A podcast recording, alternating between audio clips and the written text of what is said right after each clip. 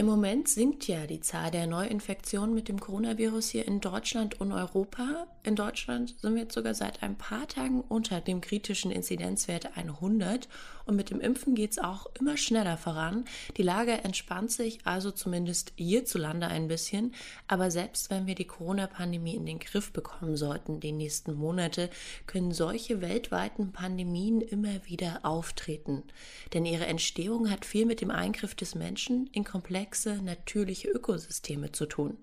Aber wie genau hängen jetzt Pandemien, Umweltzerstörung und der Klimawandel zusammen?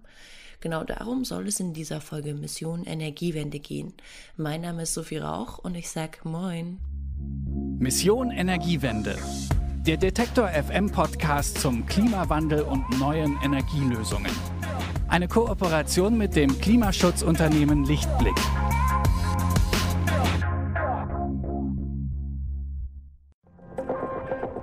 Bitte widmen Sie Ihre Aufmerksamkeit unserem Werbepartner.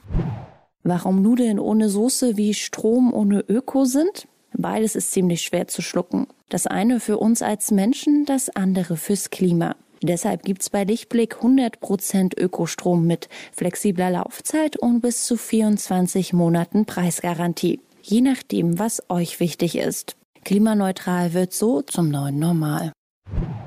Dass die Natur wichtig für unsere Gesundheit ist, ist uns, glaube ich, allen klar. Wer sich viel draußen an der frischen Luft bewegt, stärkt sein Immunsystem und auch sauberes Wasser und reichhaltige Böden sind wichtig, um den Menschen mit allen Nährstoffen zu versorgen, die er so braucht. Aber wie wichtig intakte Ökosysteme darüber hinaus für unsere Gesundheit sind, wird vor allem deutlich, wenn wir die Entstehung von Krankheitserregern wie zum Beispiel dem Coronavirus uns mal genauer anschauen. Denn die Zerstörung der natürlichen Umwelt Umwelt hat viele negative Effekte, die erst auf dem zweiten Blick sichtbar werden. Bei mir ist heute meine Kollegin Ronja Morgenthaler und die hat zu diesem Zusammenhang gründlich recherchiert und ich begrüße jetzt ganz herzlich am Telefon. Moin Ronja. Hi Sophie. Ich erinnere mich noch ziemlich gut, wie mich der Ausbruch der Corona-Pandemie letztes Jahr ziemlich kalt erwischt hat. Ich würde mal sagen, so eine globale Pandemie war wirklich das Letzte, womit ich gerechnet habe. Ja, ich glaube, damit bist du ganz und gar nicht allein. Also mir ging das auch so und eigentlich auch allen, die ich kenne. Und ich hatte manchmal wirklich so das Gefühl, dass der Virus sowas ist wie eine globale Naturkatastrophe. Und auf eine Art stimmt das sogar, denn die Entstehung der Pandemie hat wirklich sehr viel damit zu tun, wie wir leben und wie unser Verhältnis zur Natur ist. Und da kommt das Virus ja auch her, oder? Also ich glaube, mein letzter Stand ist, dass es mit hoher Wahrscheinlichkeit Fledermäuse waren, also Wildtiere, die das Virus auf den Menschen übertragen haben. Wie genau stimmt das jetzt noch? Genau, also der Großteil der Viren, mit denen wir es als Menschen zu tun haben, kommt eben, so wie das Coronavirus auch, aus dem Tierreich. Und es ist ziemlich wahrscheinlich, dass Corona auf einem Wildtiermarkt in Wuhan in China auf den Menschen übergesprungen ist. Ob direkt von eben der Fledermaus oder über einen Zwischenwirt, das ist noch nicht so ganz geklärt. Und war dieses Überspringen des Virus auf den Menschen jetzt einfach nur ein blöder Zufall? Genau das habe ich mich nämlich auch gefragt und habe mir zwei ExpertInnen gesucht, die sich mit diesen sogenannten Zoonosen sehr gut auskennen. Und Zoonosen sind eben solche Infektionskrankheiten, die vom Tier auf den Menschen überspringen. Und da habe ich mit dem Virologen und Tropenmediziner Jonas Schmidt-Schanasit gesprochen. Er arbeitet am Bernhard-Nocht-Institut für Tropenmedizin in Hamburg und mit der Biologin Katrin Böning-Gese. Und sie ist Direktorin des Senckenberg Biodiversitäts- und Klimaforschungszentrum. Und Katrin Böning-Gese habe ich gefragt, wie es denn dazu kommt, dass Viren vom Tier auf den Menschen übergehen. Letztlich sind wir als Menschen ja auch nur Tiere. Wir sind Teil der Natur. Im Lauf der Evolution haben wir uns als Mensch von der, unserer Ahnenreihe der Vorfahren abgespalten. Insofern ist dieses Überspringen auch auf uns Menschen was ganz Natürliches.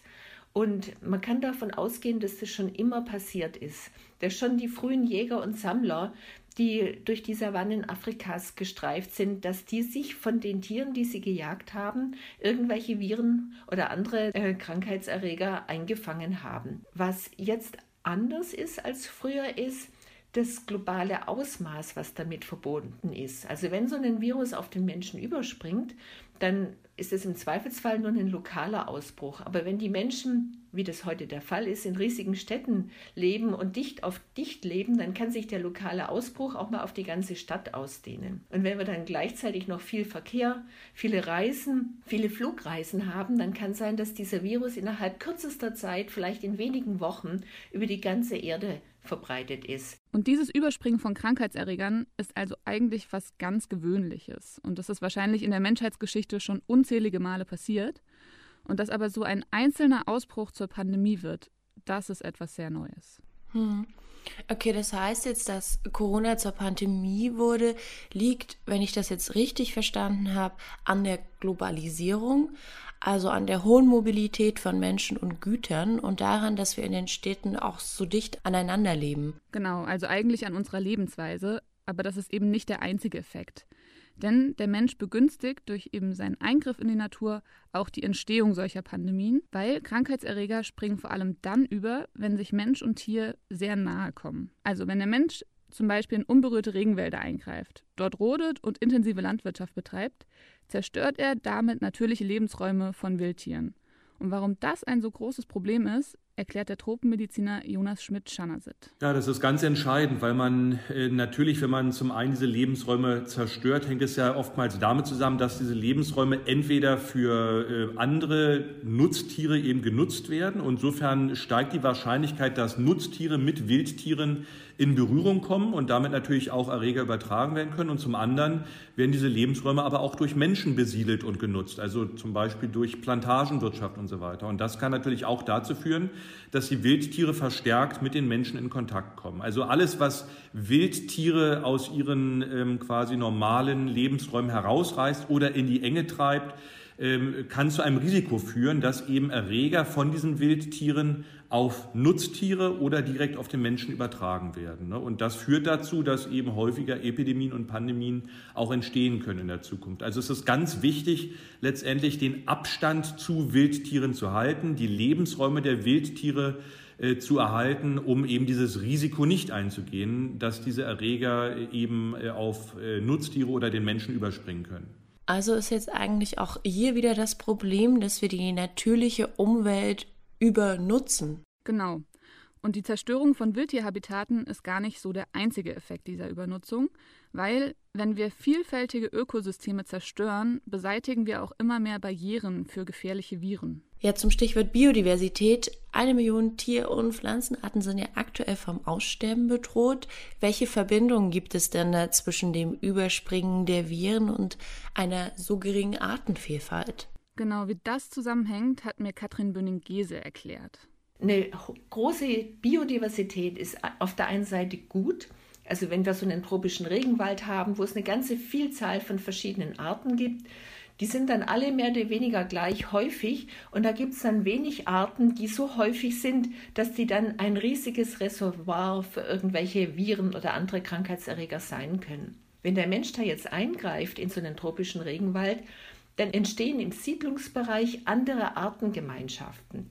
Die sind dann häufig dominiert von einigen wenigen Arten, oft Kleinsäuger, also Mäuse oder Ratten oder vielleicht auch manchmal Primaten. Und die sind bekanntermaßen häufiger die Wirte von Krankheitserregern, die dann auch auf den Menschen überspringen können. Also es liegt nicht nur an der Biodiversität per se, sondern auch an der Art und Weise, wie diese Artengemeinschaften zusammengesetzt sind. Und mit der menschlichen Nutzung, mit Landwirtschaft, mit Forstwirtschaft verändert der Mensch die Artengemeinschaften und schafft Artengemeinschaften, die häufiger die Wirte für das Überspringen von Krankheiten haben. Also die Kontakte werden häufiger und sie werden gefährlicher.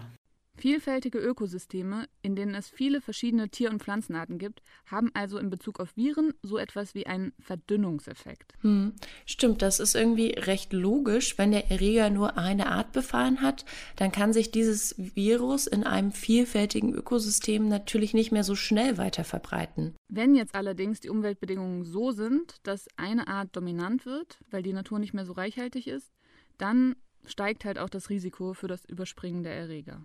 Und welche Rolle spielt da der Klimawandel bei der ganzen Sache, Ronja?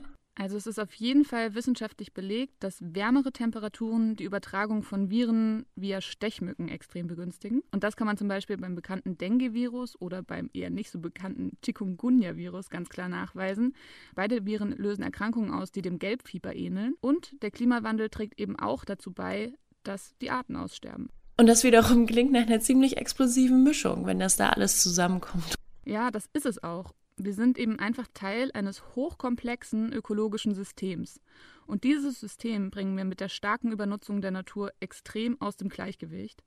Und ich würde sagen, wir haben da Effekte losgetreten, die wir gar nicht mehr kontrollieren können. Wenn man böse sein will, bekommen wir in gewisser Weise mit dieser globalen Pandemie jetzt die Rechnung für die massive Umweltzerstörung, die unsere kapitalistische Lebensweise eben fordert. Und Jonas Schmidt-Schanasit hat mir noch erklärt, wo diese Effekte besonders dramatisch sind.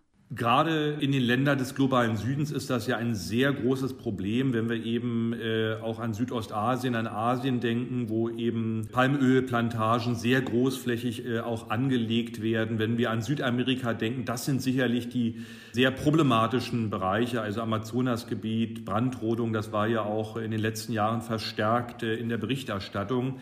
Äh, das ist hochproblematisch, weil wir dort eben auch eine sehr hohe Biodiversität haben. Äh, und natürlich auch eine äh, Vielfalt an Erregern, die potenziell äh, gefährlich werden könnten, das heißt auf den Menschen oder eben auf Nutztiere übertragen werden könnten. Wenn ich das jetzt so höre, was er da gerade erklärt hat, dann ist es ja nicht nur ein Gesundheit, sondern auch ein riesiges Gerechtigkeitsproblem. Letztlich werden die Regenwälder gerodet, um den weltweiten Hunger nach Palmöl und Soja zu decken und wir quasi die Umwelt für unseren Konsum zerstören. Ja, genau so ist es. Und eben auch die Effekte kaputter Ökosysteme treffen natürlich die Menschen vor Ort viel, viel härter. Und die Übertragung von Viruserkrankungen ist da ja nur ein Faktor. Also viele Menschen verlieren ihre Lebensgrundlagen ja durch diese massive Zerstörung. Und das wiederum führt dazu, dass sie in die Städte ziehen. Und daraus resultiert eine enorme Urbanisierung und Verslammung, die wiederum das Auftreten von Virusepidemien und letztlich auch von Pandemien begünstigt. Ein ganz wichtiger Punkt ist natürlich, ähm, dass die Ungleichheit in der Welt, das hat ja äh, die Coronavirus-Pandemie gezeigt und auch verstärkt, dass das auch bekämpft werden muss, weil das auch oftmals eine Ursache ist natürlich äh, für die Entstehung kritischer Situationen, wo es zu diesen Übertragungen kommt. Wenn ich mir kein, äh, sage ich mal, äh, Fleisch leisten kann, was ich auf den Märkten kaufen kann, dann muss ich eben zum Teil in den Regenwald gehen und dort eben Wildtiere jagen. Ja, und das hängt eben mit der gravierenden Armut zusammen äh, in bestimmten Ländern. Also das sind, das hängt alles miteinander zusammen. Das ist eine sehr, sehr große Herausforderung. Und das gelingt alles nach einem riesigen und komplexen Problem. Ronja, wo können wir da jetzt denn am besten ansetzen, um was zu verändern? Also, um solche weltweiten Ausbrüche zu verhindern, brauchen wir vor allem kurzfristig ein viel besseres Frühwarnsystem, um so schnell wie es geht auf lokale Ausbrüche zu reagieren. Und dafür muss die Staatengemeinschaft eben intensiv zusammenarbeiten, weil ärmere Länder müssen im Kampf gegen Infektionskrankheiten unterstützt werden, anstatt dass wir mit erhobenem Zeigefinger auf so Wildtiermärkte wie in Wuhan zeigen. Weil, wie wir gehört haben, liegt nämlich die Ursache eher in der globalen Ungleichheit und der Art und Weise, wie wir Natur und Land, vor allem im globalen Süden, ausbeuten. Und langfristig, Ronja, was muss denn passieren, um diesen Kreislauf aus Umweltzerstörung, Artensterben, Urbanisierung und dem Übertragen von Krankheiten zu durchbrechen? Da stehen wir eben vor der gleichen großen Herausforderung wie mit dem Klimawandel und dafür müssen wir wirklich ganz grundsätzlich unser Verhältnis zur Natur verändern. Und wie weitreichend diese Veränderung sein muss, formuliert Katrin Bünnengese so. Vor zwei Jahren kam ja der erste globale Bericht des Weltbiodiversitätsrats heraus und da wurde festgehalten, dass das, was gebraucht wird, nichts weniger ist als eine große Transformation. Wir müssen also alles ändern. Unser Wirtschaftssystem, unsere Vorstellungen über Denken, unser Denken über die Natur, unser Konsumverhalten, Handel und Märkte müssen sich ändern, die Gesetzgebung muss sich ändern. Wir müssen im Prinzip auf allen Arten und Weisen einsetzen, um unsere Beziehung zur Natur zu verändern und auch um unsere Konsummuster zu verändern. Also um das aufzuhalten, brauchen wir einen 180-Grad-Schwenk in allen Bereichen der Gesellschaft. Es gibt also einen ganz klaren Zusammenhang zwischen Umweltzerstörung und der Entstehung und Verbreitung von gefährlichen Viruserkrankungen. Und die Ursache liegt wie beim Klimawandel auch mit in unserem Wirtschaftssystem. Es ist also auch im Sinne der Gesundheit wichtig, dass wir uns für eine ökologische und gerechte Zukunft stark machen und die Politik mit in die Verantwortung nehmen. Im Kleinen beginnt der Schutz der Biodiversität aber tatsächlich auch schon vor der eigenen Haustür. Wenn es auf dem Balkon oder im Garten reichhaltig blüht, können wir damit schon viele Tier- und Pflanzenarten unterstützen. Zu dem Zusammenhang zwischen Viruserkrankungen und der Biodiversität hat meine Kollegin Ronja Morgenthaler recherchiert. Ich danke dir für das Gespräch. Ja, ich danke dir. Und damit sind wir auch schon am Ende dieser Folge Mission Energiewende angekommen. Ich danke euch auf jeden Fall fürs Dranbleiben und Zuhören. Und wenn ihr neue Folgen nicht mehr verpassen wollt, dann abonniert sehr gerne diesen Podcast. Und wenn ihr Themen habt, denen wir uns hier mal genauer widmen sollen, dann schreibt uns einfach eine Mail an klima.detektor.fm. Ich freue mich von euch zu lesen. Also dann bis zum nächsten Mal. Mein Name ist Sophie Rauch. Macht's gut. Mission Energiewende. Der Detektor FM Podcast zum Klimawandel und neuen Energielösungen. Eine Kooperation mit dem Klimaschutzunternehmen Lichtblick.